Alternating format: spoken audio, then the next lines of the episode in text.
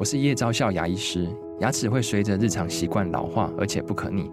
当珐琅质受损，牙齿结构会出现破裂，还有细微的小孔，导致我们牙齿变得又脆弱又敏感。这边我真心推荐贝欧尼修复牙膏，内含 BioHAP 成分，搭配正确的刷牙习惯，经科学实证，可在两周有效让牙齿再矿化，修复受损珐琅质的细微小孔。相关资讯及购买通路，请参考资讯栏连结。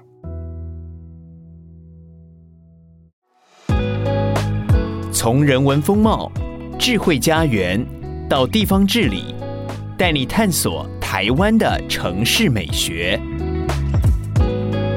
欢迎收听《城市学》。各位城市学的听众朋友，大家好，我是城市学的主持人德珍，邀请你跟我们一起来探索城市里的各种美好。那今天呢，我们想要谈的是一个非常轻松的话题，是运动哈。相信很多我们城市学的听众朋友都是上班族，那你所服务的企业里面呢，也有一些企业都会用各种的方式来推广运动，比如说像组成社团啊，或者是家庭日啊、运动会等等。那其实我们的教育部体育署从二零一六年就开始推动运动企业认证的标章，到今年二零零三年已经是第八届了。那根据去年我们的这个调查呢，超过五百家的企业参加运动企业认证，那受惠的员工呢有超过一百零六万人。那今天呢，我们就邀请到有参与运动企业认证，同时也获选的企业——桃园捷运公司的人力资源。源处张义群经理来到现场，跟我们分享一下呢，在企业内部推动运动习惯的好处跟他们的做法是什么？那义群来跟我们的听众朋友打声招呼。各位听众朋友，大家好，我是桃园捷运公司人力资源处张义群。那很高兴来这边参加这个节目，来谈一谈体育。嗯，那其实，在这个大众交通运输业当中，哈，我们知道桃园捷运是其实成立比较晚。然后我看了一下你们的资料，我发现，哎，你们。我们的员工平均年龄都比较低，那可不可以谈一下哈，在这样子一个年轻的团队里面推动运动这件事情，有没有什么特别很容易的地方，或是很有趣的地方？容易啊，其实这个世界上好像没有一件事情是容易的。嗯。我们发现，其实，在公司进来的时候，呃，这个员工其实大部分都还蛮苗条的。但是，随着大家投入工作之后，其实发现，哎，大家的体重跟体型就慢慢的走中了。所以，其实我们在这公司有知道这样的一个状况之后，其实我们在长官的支持之下，我们还蛮推展这个这个所谓的运动风气的。嗯，那其实你看到，其实我们在。有时候，因为我们不在同一个办公室，那进来之后，可能过了一两年，可能才见到面，会发现，哎，比如说，哎，德珍，你怎么？好像最近变得比较幸福了，对，圆润了不少。哎，对，我们都会这样子互相开玩笑，去发现，好像其实大家在这样子一个工作环境跟这样的一个压力里面，好像体型都会跑掉了。嗯，所以我们就在公司的支持之下去做了这样子的一个推广体育的活动。嗯，那你说容易吗？哎，还真不容易。我坦白说，嗯嗯，对嗯嗯，怎么样的不容易法？大家接受度不高，或者是公司提供了很多运动的建议或服务，其实大家。使用的几率很低。嗯，在公司来讲，其实我们要做好的事情就是把制度建立好，把设备、经费都准备好，然后希望同仁来多多参加。但你也知道，其实捷运还算是一个蛮高压力的工作。嗯。那大家在工作的时候，其实基本上都是耗尽心力跟体力哦。那希望大家在这个工余之时哦，能够再投入一些运动。感觉大家就会觉得哇，我还是回家睡觉休息比较好。嗯嗯，对，这个就是我们在这整个过程推广的过程当中会比较辛苦的地方。当然，主持人刚刚你有提到，我们有很多一个社团，公司建立了很多社团。公司目前大概有十一个社团，那其中有八个都是运动型的社团。哦，那很多耶。是，所以我们就是希望借由不同的面向的活动跟这个运动方式哦，能够吸引同仁来参加。嗯嗯嗯，对。刚刚那个呃，一群有讲到说，其实内部推广方式，我们其实看过很多企业哦，最长最长的就是社团。社团这个是非常容易直接呃亲近的一个推广的方式。所以呃，除了社团之外，桃捷里面还有没有一些，比如说不定期年度的推广运动的这样子的方式模式？嗯，以陶杰公司来讲，我们大概分为两块哦。大概第一个就像刚刚主持人所说的，我们去这个创立了很多的社团。那另外除了社团之外，我们当然会鼓励社团在年度的时候去用社团的名义办一些活动，嗯，然后办一些体育活动，包含他们自己内部的排名赛啦，或者说在公司里面去做一些全公司性的活动。那另外一块就是由人之处这边去主办的。那比如说我们过去曾经，我们大部分都会搭配着公司的活动，嗯，那比如说在疫情前，我们公司曾经举办了三年的这个所谓的桃杰杯足球赛哦，踢足球，对，踢足球。那我们也利用这个公司办的这个足球赛，我们利用这个赛事的空档跟这个运用一些时间哦，也去做了陶杰员工的亲子日。我们那个时候办，坦白讲，第一年试办的时候会有点忐忑，嗯，因为不晓得大家的回馈是怎么样。毕竟足球至少在我看来，我平常比较不会接触到。但事实际上，我们办了第一年之后，其实同仁的回馈都非常好，嗯，所以我们后续两年也都跟着办了这个所谓的亲子日的活动。嗯、那看着同仁带着小朋友来这边踢踢足球、晒太阳，感觉非常好，真的、嗯嗯、对。所以有家人的参与，其实员工们会更愿意去从事体育的活动。是是，我们也希望说，呃，一方面也让这个同仁的家属知道公司也是在关心同仁。嗯，对，嗯嗯，哎，那想请问一下，就是说，您刚刚有谈到说，桃姐里面有很多社团，大概有八个就是运动型的社团，有有有什么样子的社团可以跟我们分享一下？比较大家常常听的哈，我们就有排球、羽球、桌球、篮球，嗯，然后另外我们还有慢垒球，嗯嗯，然后再来就是我们呃有一个体适能舞蹈社，然后还有户外运动社。那有一个社团，我相信一般企业比较少有，就是我们有龙舟社哦，划龙舟 真的是划龙舟，所以就是练习了一年，就是为了那个端午节的时候去划龙舟。那所以有有组团代表陶杰参加比赛？有诶、欸，我们过去诶、欸，我们。参加了三届还是四届吧，大概都有到前八名。哦，那很不容易耶。那如果得名的话，公司有没有给这个社团额外的补助或是奖金？应该说，呃，我们在每年哦都会针对社团公司会有一个补助的办法。是对。那当然，如果说你有特别好的一个比赛的结果的话，我们当然有所谓的庆功宴啦，或者是呃一些其他的，因为我们都很希望说，同仁代表公司出去能够得到好的名次。对。那其实我们总经理跟董事长也很支持这样子的一个一个措施哦。那举个例子，我们在应该是羽球吧，羽球我们有拿到这个市府的一个比赛的蛮好的名次，嗯，对。然后呃，总经理跟董事长也特别出席这个庆功宴，对，来跟同仁一起同乐，来庆功一下。OK，那所以其实从高层到员工，其实只要有这样子的鼓励，其实大家都还蛮乐于参与的。是没错，我觉得其实，在公司里面推广这个长官的支持，其实还蛮重要的。嗯嗯嗯，对。哎，那我想要问一下一群，就是可不可以就你所知，你们公司的内部高层，或是你自己主管阶层，你们是不是也有参加这样子的社团啊？有没有高阶主管的这种有趣的小故事可以跟我们分享一下？以现在这个这位总经理，我们的这个庄总经理，他自己说他是打羽球跟桌球出来的。嗯嗯，对，那但。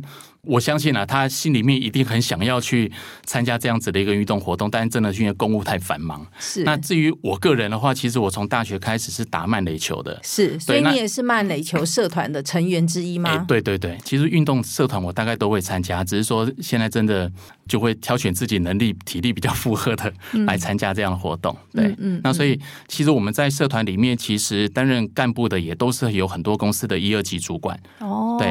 所以其实主管们也真的是非常的，就是鼓励员工们可以参加这样活动，这样大家心里可能比较不会有这么大的负担，说哦，我好像是不是？偷懒，或是不工作，或是工作太轻松，所以我才有参有时间参与这些社团，对不对？对对对，因为其实主管大概玩的都比这个一般员工还投入。哦，OK OK，哎，那像刚刚提到说，陶杰有社团，然后也有年度的一些，比如说亲职日或是运动会，这样让员工们可以带着家人一起来参与。那除了这个之外，有没有一些在陶杰的公司内部有没有一些像健身房？因为我们常羡慕说，哎，有一些比较大型的公司，它会有这种健身房的这种运动设备。嗯哼，陶姐有吗？有诶、我们在其实前任长官很爱到处在我们厂区里面爬爬照啊，所以他看到了一些空间，比如说是比较闲置，大概同仁比较不常去使用的，比如说在我们的行空大楼的地下室一楼，那他认为说那个空间其实空得很浪费，我们就做了一个空间的一个一个设计哦，呃，一部分作为体适能舞蹈社，我们把它弄了木质地板，然后还有玻璃墙，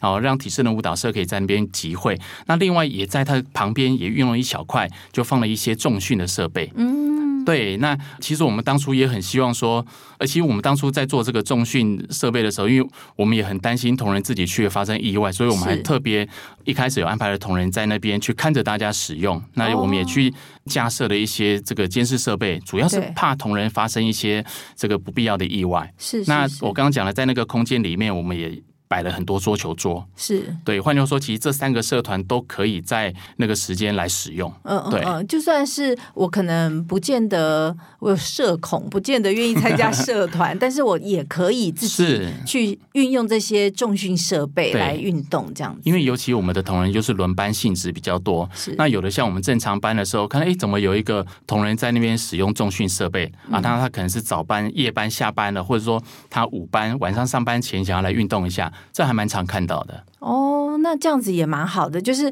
公司其实会提供员工一些弹性，就是我给你一些社团的资源，让大家去参加，同时我也提供一些设备，好让大家可以不用这么有压力，也可以自己去运动，这样子。是是，其实就是希望大家能够利用这个工作空闲的时间，能够去流流汗，对，抒发一下体力。OK OK，哎，那像有一些企业，他为了要鼓励员工运动，他其实会比赛，或者是说有一些企业他在看员工们的这个健康检查的数字都是红字，他其实会鼓励大家去减肥，好，或者是说有一些奖励，可能会办一些减肥比赛，或是走路比赛。那陶杰公司内部有没有这样子的奖励机制？诶，其实你刚刚讲的都有诶。其实我们公安处其中有一个单位就是负责劳安，也就是劳工的安全。那员工的健康也是属于安全的一部分了。所以我们的医护室每年都会去针对同仁的体检状况。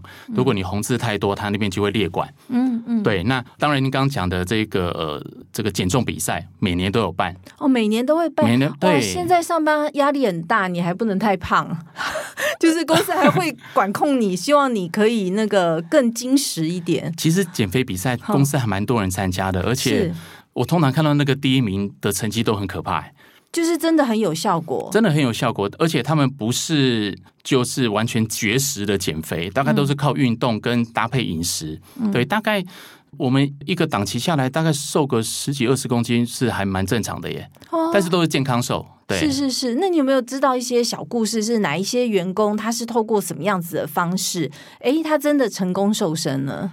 呃，我知道有一位同仁，之前他跟我在同一个部门，但是后来他调到别的部门去，在比较远的仓库那边。那就是去年我们办了这个路跑比赛，公司内的一个路跑比赛，看到他有参加，但是我一直跟我们同仁说，哎，那个建玉我怎么一直没看到他？他说有啊，刚刚从你面前跑过去了。我说那个是他吗？因为我的印象中他就是一个还蛮圆润的体型，就是还蛮丰腴的一个一个男生。那但是我等到他第二圈跑过来的时候，我仔细看了看他。哎，他真的像是一个那种长跑健将，整个人是那种很纤细，然后很纤瘦，然后很精实的那种感觉。嗯，对。然后，当然他也有参加，好像去年还前年的减肥比赛吧，好像是拿到冠军。对，那他基本上我们不是因为参加这个比赛，然后刻意减重，然后减重之后就复胖。是，他说我觉得这种同仁大概就会持续维持这样子的一个体态的维持跟运动的习惯。嗯嗯嗯。那刚刚一群有说这些同仁都是健康瘦，就是除了运动之外，他们有搭配一些饮食。那像公司以公司的角度来，不管是人资处或是你刚刚讲劳安处，有没有提供一些建议？比如说营养师的建议呀、啊，或是一些。小资讯、卫教的资讯给我们的员工，让他们能够在饮食跟运动双管齐下，一起瘦下来。而且我们在公安处，他除了办那个减肥比赛之外，他还会去办很多讲座。主持人刚刚提到了一个一些健康讲座，其实。包含瘦身啦，包含怎么样运动的健康，怎么样去饮食，甚至睡眠。嗯，哦，其实我们在公安处的各类型的讲座其实都有。嗯嗯，对，嗯嗯，所以其实可以提供我们员工一些比较正确的知识，让他们知道说，哎，瘦身不是疯狂的运动就好了。其实你还是必须要搭配一些饮食、营养上这样子。是、哦、OK。哎，那我很好奇，在陶杰的员工里面啊，因为您是那个呃人力资源处的，你可能也能不能跟我们分享一下，就是你们的男女比是什么？那关于你的观察啊，就是有没有男生比较喜欢参加什么样子类型的社团？那女孩子又比较喜欢参加什么样子类型的社团？嗯，公司目前大概性别的比例大概男生七，女生三。哦，所以男生还是占多数。男生占比较多数。那男生的话，大概运动型的社团其实就是男生比较多。嗯嗯。对，那当然也有女生参加，包含我们的垒球社，过去也有女生来参加这样。嗯。那女生参加比较多的，大概就是体适能舞蹈社。嗯。对，因为它里面的话。可能就有做一些什么皮拉提斯啦，或者是一些有瑜伽、哦、有氧等等。对对，那个女生参加的就比较多。当然，其实喜欢运动、嗯、球类运动的女生也很多。嗯，包含像我们龙舟社，其实也有女生。哦，OK。对，所以你像你们龙舟社的话，你们运动的就是它的练习的场地。会是在桃园，会是在就近在那边找一个地方。其实龙舟社它真的比较受限于设备，因为它必须要有第一个要有船，第二个要有水。嗯，好，那但是因为我们也知道有些龙舟队他们都是在陆地上先训练体能跟一些姿势，对，然后才到水里面去做实际的一个练习。嗯。那我们的话大概都会在端午节之前，然后我们就会召集这些社员，然后去做一些密集的训练。嗯嗯，对，嗯嗯，所以公司其实也会提供他们一些额外的协助，这样子。会耶，呃，我们如果说是。呃为了比赛去练习，或者是公出比赛的话，公司大概都会签所谓的外勤。嗯，嗯，就是等于是让他用公务的时间去准备这样子的一个比赛。嗯嗯，对。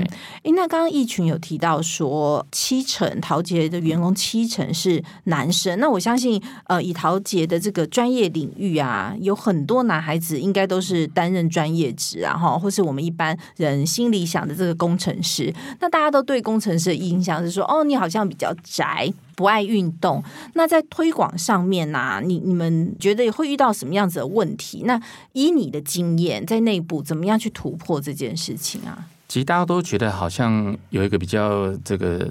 一个一个观念就是，好像这个理工男会比较宅，都会待在家。但事实上，其实就公司而言，其实我们的维修部门当然理工背景的比较多，但是他们参加社团的比例也很高。我必须说，尤其一些表现的很优秀的，其实大概都都是我们维修处的同仁。那其实我们在嗯刚才讲到一个重点，怎么样让大家一起来积极参与哦？那因为我刚才前面有提到，我们都都是轮班的性质比较多，那所以我们当我们再去办一些公司活动的时候，我都希望跟我们的同说，我们这个活动的档期啊，至少要。公布在一个半月到两个月之前，就要把这个活动的资讯公告给给大家。那这样的好处是因为，因为我是轮班嘛，假设我真的想要参加那个活动，那我就可以跟我的单位同仁讲，跟主管说，哎，我那天因为要参加，比如说我们要参加公司的路跑，嗯，那我那一天可能就没有办法排早班，嗯，啊，我可能是要排休假或者是午班的状况。对，那我觉得轮班是是让我们。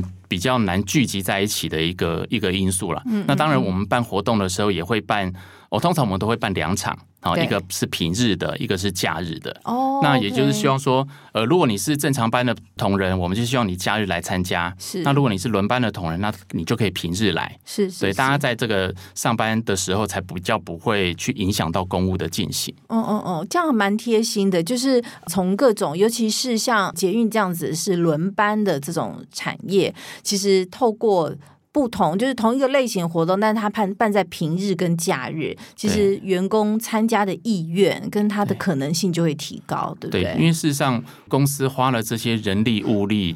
就是希望同仁来多参加，所以我们在每一次办完活动的时候，我们都会去回头去检讨，看看这些活动到底同仁不参加的原因是什么，参加的原因是什么。嗯、那当然，好的这个优点我们就保留下来。那如果说是呃有需要我们改进的地方，其实刚刚讲的这个平日假日的交错，因为也是我们大概就是执行了。几次之后所得到的一些回馈。嗯、那因为有的同仁他想要参加，他觉得说你们那么晚通知啊，我根本来不及排班。懂。对，那所以我们就提前到一个半月到两个月前，方便大家排班。嗯嗯嗯。哎，我觉得这个是蛮好的一个学习。我相信很多听众朋友可能也是在需要轮班的企业工作，甚至有一些听众朋友，你可能就是像一群一样掌控着这个社群的这个责任。好，怎么样去鼓励员工运动的这个责任？我觉得这个经验其实是可以学起来，就是提早通知大家，对，然后分平日群跟假日的这样子的活动，让员工都有机会可以去参与这样子。对对。OK，哎，那刚刚疫情也有听到说，前几年我们疫情的很严重嘛。那在疫情很严重的时候啊，大家就很怕群聚，然后可能也有呃轮班，呃不过你们原本就是轮班，可能也有轮流上班的这样子的，必须要隔离的这样子的风险。那在这种状况下，内部怎么去推动运动啊？大概分两个部分，第一个我们就是一般大家企业都会有推，第一个叫做线上运动哦，所以我们那时候大概有推了线上运动。那那个时候包含我们的体适能舞蹈社也是邀请老师线上来做示范，然后大家真的都对着手机、对着平板，然后去做这样的一个动作，然后老师也可以实际的去观察。嗯，那第二个就是因为在疫情期间，人跟人之间的距离要拉开嘛，还好是因为我们的厂区够大。那我们那个时候为了要鼓励大家要有定期的运动，我们就在每个礼拜有安排两天吧，去在我们的厂区内去做健走跟慢跑。哦，对，那因为是在户外的空间，然后我们也跟同仁说，就是尽量这个彼此之间的距离拉开，是对，去也是不要让这样子的一个疫情去散这个蔓延开来。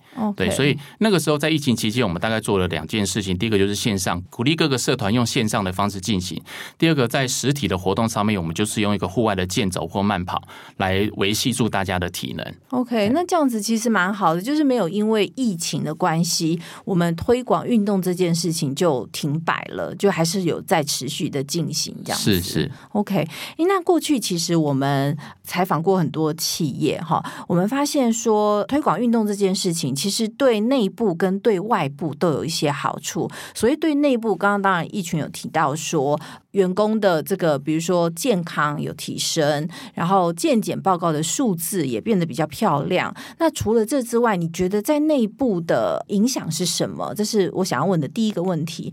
那另外，其实有一些企业，它会透过运动跟外部的一些合作的伙伴进行连接，好，不管是客户也好，合作伙伴也好，那这部分陶杰的。做法是什么？那你有没有看到一些变化或是不同的事情发生？呃，就内部而言，因为我们的社团都是全公司性的，然后我们公司其实部门其实还蛮多的。那我刚刚提到一个例子，我本来跟他同部门，后来他我们两个调开之后，我们可能两年没有见到面。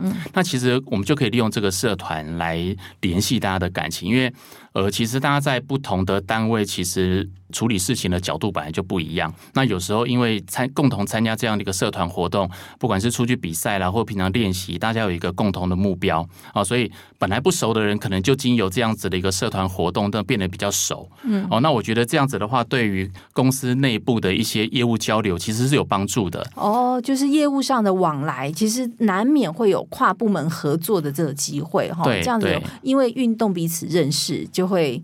更方便，因为本来不熟嘛，嗯，因为不熟的话，可能大家就会比较公事公办，或者是比较这个引经据典一点。嗯、那当然，大家一起打球啊，一起活动了，哎，大家巴蒂巴蒂就很多事情就比较好谈了。坦白说，嗯、对，懂懂懂，对，OK。那对外部来讲呢？嗯，对外的话，因为其实我们因为是公营事业单位哦，那其实当初我本来一直很想说去怎么样去找外面的赞助啊，然后来。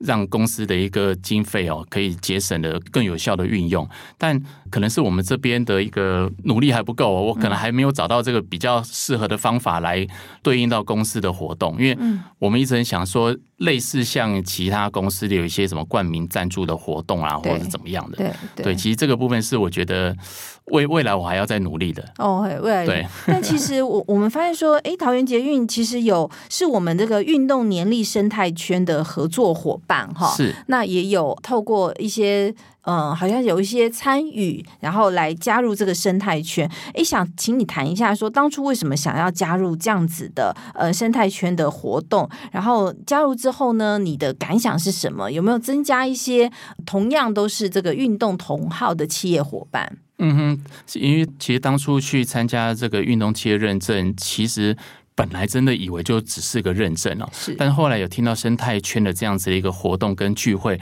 嗯，事实上公司也很积极的参加。那呃。简单说，我刚刚有提到说，我们公司有一个社团补助办法。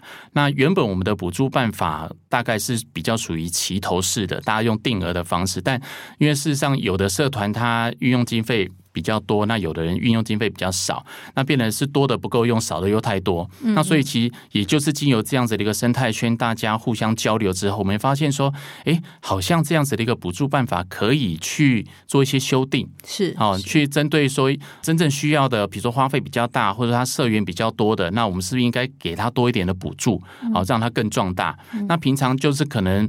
不太需要这些这个公司补助的这样子的一个社团，那我们是不是也给他足够的经费就好，把它挪到更有效的运用？其实这个部分就是我们在生态圈里面跟其他的运动企业伙伴去学习到的。嗯、哦，这样蛮好的，就是大家其实会彼此互相交流，在内部推广运动的这个方式啊，和实际的做法，对不对？是，对。然后。这我们同仁也有说，就是有其他同仁因为参加这个生态圈的活动，因为上面都会有借由 LINE 去公告一些活动，所以他说，呃，他有竟然还有表演可以看哦。哎，他说他他就跟我们同仁说，哎，他已经有去报名了，那他也觉得说加入这个生态圈对他们来讲其实是还蛮有帮助的。因为这生态圈里面其实都是一些呃喜欢运动的这个企业伙伴，其实他们会开放一些活动，让其他企业的同仁一起参与，对不对？对，那像像。像我个人是比较好吃的，我知道里面有一些餐饮企业，是对他有提供一些这个优惠。对，OK，所以呃，员工就会透过这样子生态圈模式去运用，会得到很多不同的一些福利也好啊，或是参与一些活动也好，是是没错。哦，这就是陶杰在参与这样子的生态圈的时候，有获得这样子的一些好处，这样是 OK。哎，那刚其实有谈到说推广运动这件事情啊，目前就是在陶杰内部啊，有没有其他的规划？比如说未来是不是预计要在组织什么样子运动型的社团啊，或者会用通过什么方式鼓励员工再继续从事运动这件事情？呃，其实，在社团的设立方面，其实公司一直都是保持了开放的一个态度。嗯，只要同仁认为说，这个你只要有找到人，有人愿意当社长，嗯，那我们透过这样子的一个申请的机制，其实就可以就可以来加入。嗯嗯，对，所以。在公司这边其实是还蛮鼓励大家的，因为刚刚有提到，其实运动它的这个面向其实很广，对，那每个人擅长的也不一样，是，所以我们当然希望说，越多的种类能够成立的话，那也让更多的同仁能够加入这样的一个社团活动。嗯嗯嗯，哎，那最后我想要请一群建议一下，我相信很多企业哈，或者是不管它是大型的也好，当然大型的企业对于这个资源上的运用就可能会比较。多一点，但其实我们有更多听众朋友，他其实是中小企业，那他或许也很想要推广运动这件事情。那对于你们公司已经有获得这个认证了嘛，也有推广了一段时间，你有没有什么建议，或是想要分享给我们新进的这些企业，他想要在内部推广运动，他其实需要注意什么事情？我进来陶杰的时候，那个时候我的主管哦，就。开宗明义跟我讲一句话，他说：“你要做任何事情呢，要先去找钱。”哦，所以钱很重要。所以其实我们在参加这个运动企业认证之后呢，其实我们也知道有一个叫做运动指导员补助的这样一个专案。哦，是。嘿，那所以其实当然这个专案这个专案是鼓励这个企业多禁用有体育背景的人。对，这也是体育署的一些是是是。那但是这样其实对企业来说，它也可以去节省一些公司自有资金的的支出。其实像我们的话，其实也受惠很多。对，所以我觉得，呃，当然有一些中小企业，它假设自己的这个资金或者是预算没有那么充裕的话，我觉得可以利用这样子的一个补助方案，哦，可以先当做是一个敲门砖。是，是，对，我觉得可以让大家知道说，这个企业是愿意在这个体育上面去。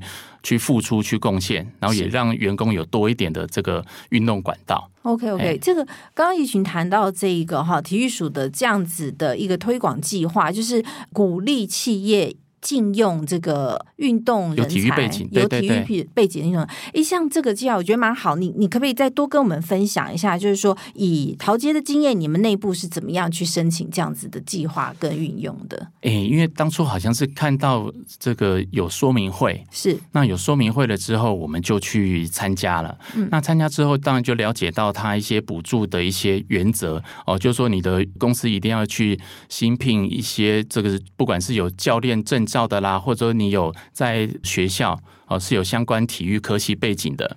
那如果有这样子的一个人才的话，那你禁用他，那公司就可以获得三十万的补助。哦，OK。对，那如果你另外有一些体适能的证照啊，或者是人数有增加，它可以再叠加上去。嗯嗯，对。所以，那目前桃姐有禁用多少位这样子的员工？呃，因为我们的员工来源大概都是公开招考，是，所以对我们来说，其实也不一定太刻意去找到这些人，所以我们大概都会从新进的同仁里面去看看看他是不是有相关的学历背景。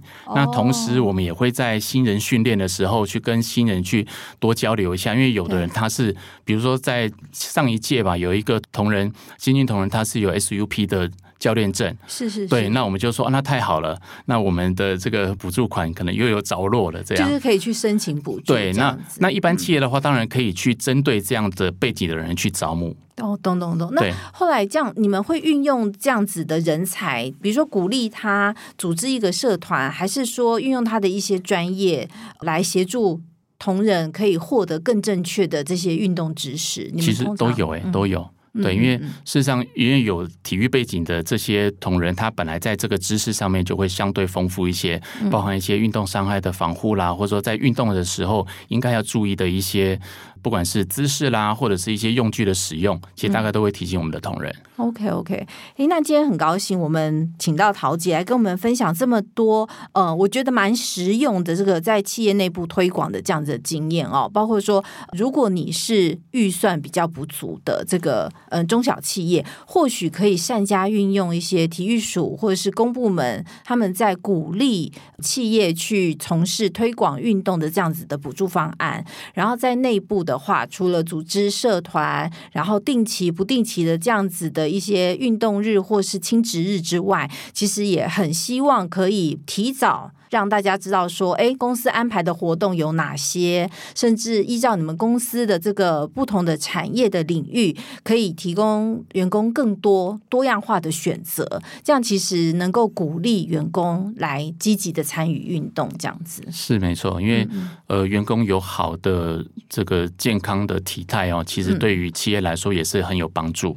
没错，没错。好，那今天非常的开心，可以邀请陶杰的人力资源处的张义群经理来到现场，跟我们分享陶杰在内部推广运动的这个做法，很具体的做法跟好处。那希望呢，陶杰可以继续在内部推广运动，也希望我们的这个员工能够越来越健康，然后在这个健康检查的这个数字上会越来的越好看，这样子。嗯，一定会的，一定会。谢谢。谢谢你，谢谢，谢谢。